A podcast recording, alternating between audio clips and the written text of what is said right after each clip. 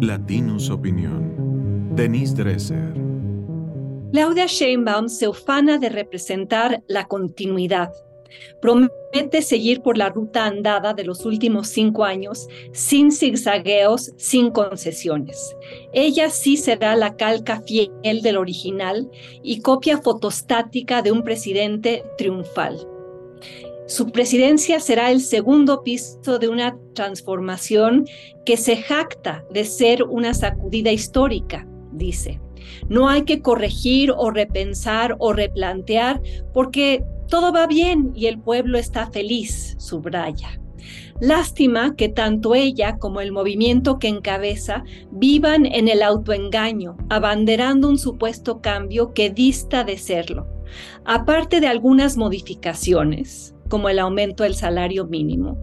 México está atrapado en el mismo modelo de los últimos 30 años, el que inhibe el crecimiento económico acelerado, el que desata la desigualdad, el que induce la informalidad. Ojalá todos leyeran quizá lo más importante que se ha publicado sobre México en los últimos tiempos, el artículo de Santiago Levy y Felipe López Calva titulado ¿Qué falló? ¿Qué sigue? México 1990-2023, publicado en la revista Nexos. Es un diagnóstico doloroso pero realista de lo que se ha hecho bien lo que se ha hecho mal y cómo ni la alternancia entre partidos ni la cuarta transformación han logrado corregir viejos errores ni proponer nuevas soluciones. Durante gobiernos priistas, panistas y ahora morenistas, hemos logrado recuperar y mantener la estabilidad macroeconómica, pero no crecer más rápido y con mayor inclusión social. Ni el neoliberalismo ni el humanismo han resuelto lo que verdaderamente nos aqueja. Un cambio realmente transformador entrañaría el replanteamiento de un pacto social construido sobre baja productividad y alta informalidad, intereses enquistados y mexicanos subsidiados, estabilidad que engendra desigualdad persistente, pero no prosperidad compartida. Venimos arrastrando un problema en la base de la pirámide socioeconómica y también en su punta. Millones de mexicanos trabajan en la informalidad, sin seguridad social, sin pensiones, sin redes de apoyo estatal. Y mientras tanto, en el ápice de esa pirámide, los intereses empresariales, sindicales y políticos capturan el Estado, extraen rentas y resisten reformas de gran envergadura que recortarían sus privilegios. La economía está segmentada entre la economía formal y la economía informal, entre los de arriba que se benefician del statu quo y los de abajo que dependen de una política social subsidiadora. La 4T ha alterado ciertas deficiencias del modelo heredado vía las pensiones adultos mayores, las reformas al outsourcing, repito, el salario mínimo y su aumento, pero en los temas centrales permanece intacto. No tiene una estrategia de mediano y largo plazo para sacar a los mexicanos de la pobreza, ni una visión de cómo redistribuir mejor la riqueza.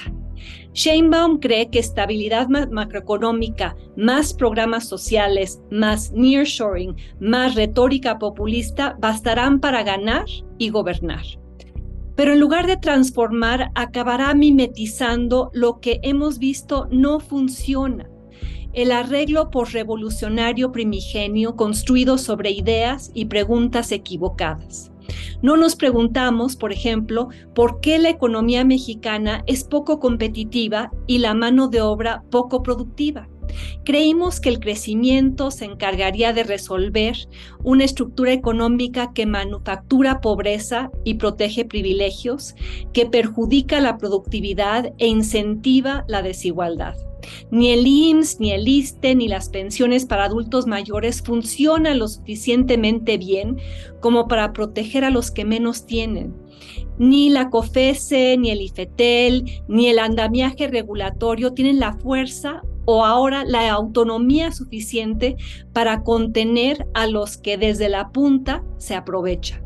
El resultado es una subclase permanente de pobres, mercados que funcionan mal y una élite económica intocada por la falta de una profunda reforma fiscal.